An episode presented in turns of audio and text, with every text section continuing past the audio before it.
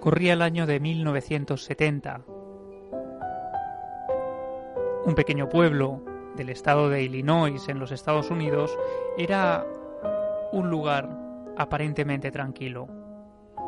Un lugar donde todo el mundo llevaba su vida cotidiana con absoluta normalidad, donde no había especiales sobresaltos, los medios locales se dedicaban a hablar de las fiestas locales, de las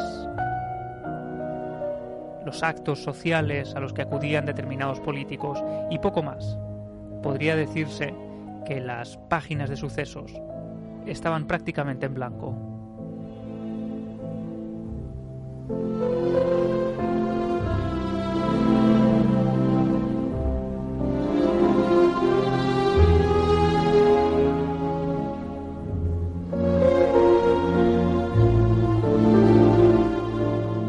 Y hasta allí llegó una persona aparentemente normal. John Wayne Gacy acababa de mudarse al pequeño pueblo que nos el que estamos hablando en este momento. Ese pueblo normal, ese pueblo aparentemente sencillo, tranquilo, que con la llegada de Gacy empezó a cambiar y a mostrar ciertas sorpresas que nadie esperaba.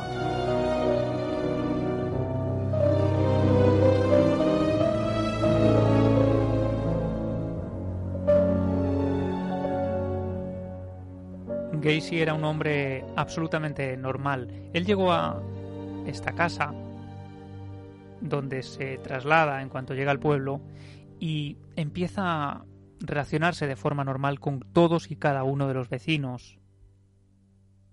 Nadie sospecha nada de él, es un hombre normal, un hombre que entra en la familia, en las casas de todas las familias, empieza a relacionarse incluso con los niños, todo el mundo piensa que es un buen hombre, en definitiva, hasta el punto de que llega a ganarse la confianza de todos ellos y empieza a trabajar vestido de payaso.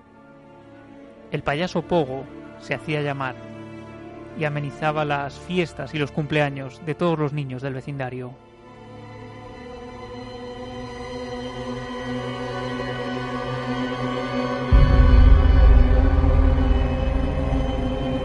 Pocos meses después de la llegada de Gacy al vecindario, desapareció un joven, un adolescente, que no tenía ningún problema con nadie, un adolescente que llevaba una vida ejemplar, una vida normal, que iba al instituto y que de repente dejó de hacer esa vida cotidiana.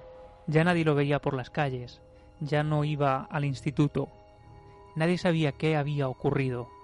Algunos imaginaban que quizás se había fugado en una especie de acto de rebeldía adolescente.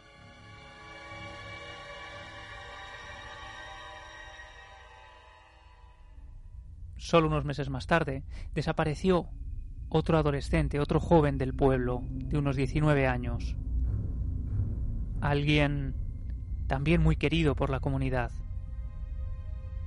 Nadie sabía qué había sido de estos dos jóvenes que aparentemente no tenían ningún motivo para marcharse de allí sin dar una sola explicación.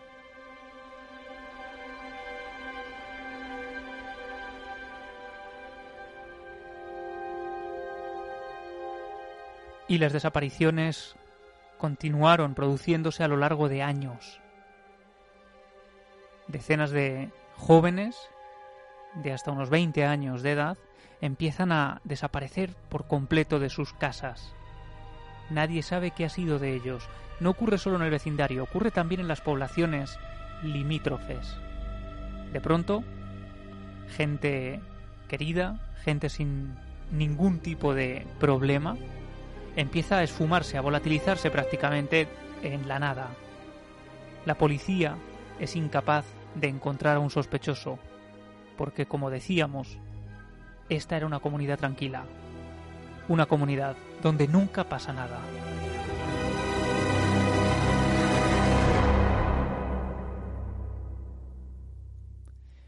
Finalmente, después de varios años, concretamente en el año 78, alguien ve por última vez a un joven atravesar el pequeño sendero de entrada de la casa de John Wayne Gacy, ese vecino ejemplar que había llegado unos años atrás. Se cumplía prácticamente una década de su llegada.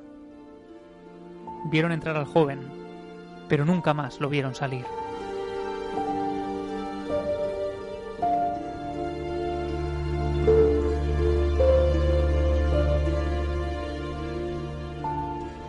Gacy empieza a ser acosado por las autoridades, por los vecinos, que quieren saber más de este joven.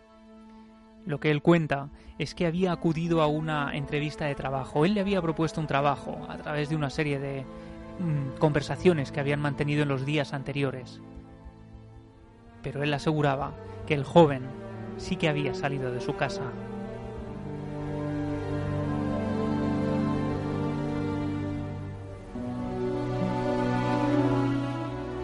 Finalmente, durante una inspección de la casa de Gacy, la policía empieza a encontrar en seres personales de diferentes víctimas, de los diferentes desaparecidos, de los que no había vuelto a ver ni rastro.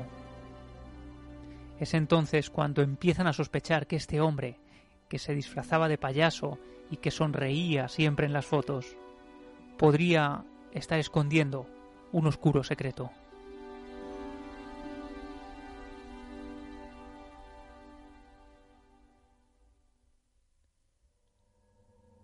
Finalmente, al cabo de varias semanas, Gacy habla con sus abogados, los reúne y les dice que está cansado del acoso que lleva sufriendo a lo largo de varios días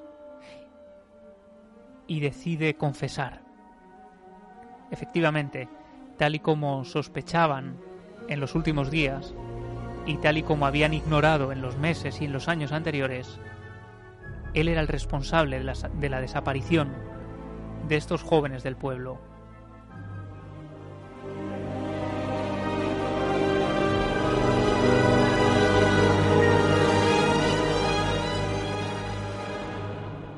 Treinta y tres adolescentes fallecidos en la casa de John Wayne Gacy entre 1972 y 1978. Ese era el balance, esa era la descripción de los macabros hechos que él mismo confesó a las autoridades. ¿Y dónde estaban estas personas? ¿Dónde estaban estos adolescentes? Él miró a los ojos de este policía y le dijo, enterrados en el sótano de mi casa.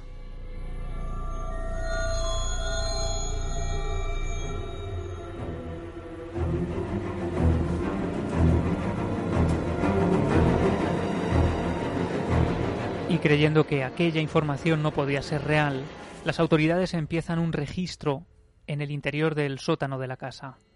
Levantan el suelo, empiezan a extraer tierra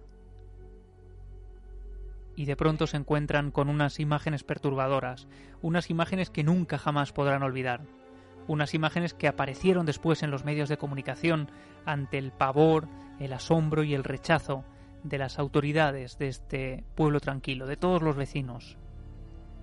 Allí, mezclado con la tierra, había cientos y cientos de huesos.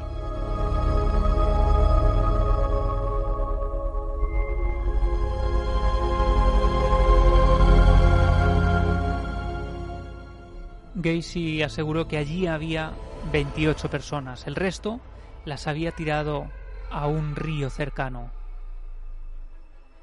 Finalmente, su casa fue literalmente demolida porque los vecinos de este pequeño pueblo de Illinois no estaban dispuestos a tener entre sus viviendas una atracción de feria del horror.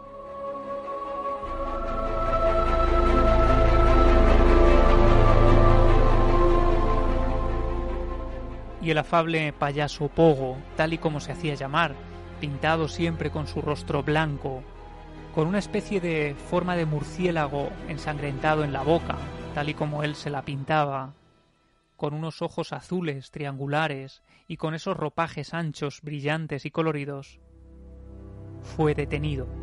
Fue llevado a la prisión, hasta que en 1994 fue ejecutado por inyección letal.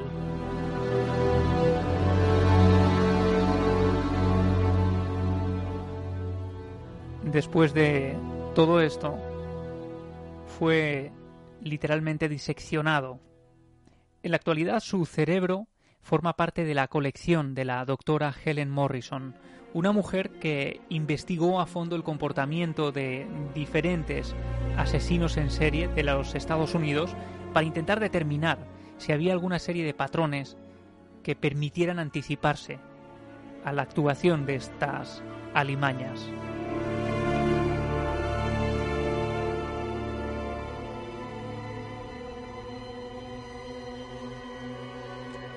Y no solo eso, aunque como decía su casa fue reducida a la más absoluta nada, algunos enseres fueron pasando de mano en mano, como una especie de coleccionismo macabro.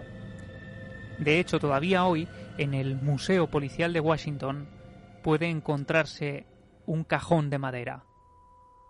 En su interior se encuentran las pinturas y los utensilios que él utilizaba para convertirse en el terrorífico payaso Pogo.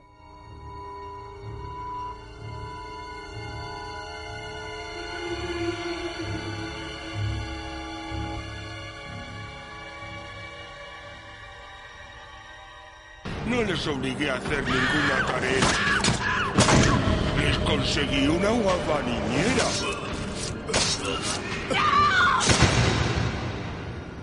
Soy un payaso bueno.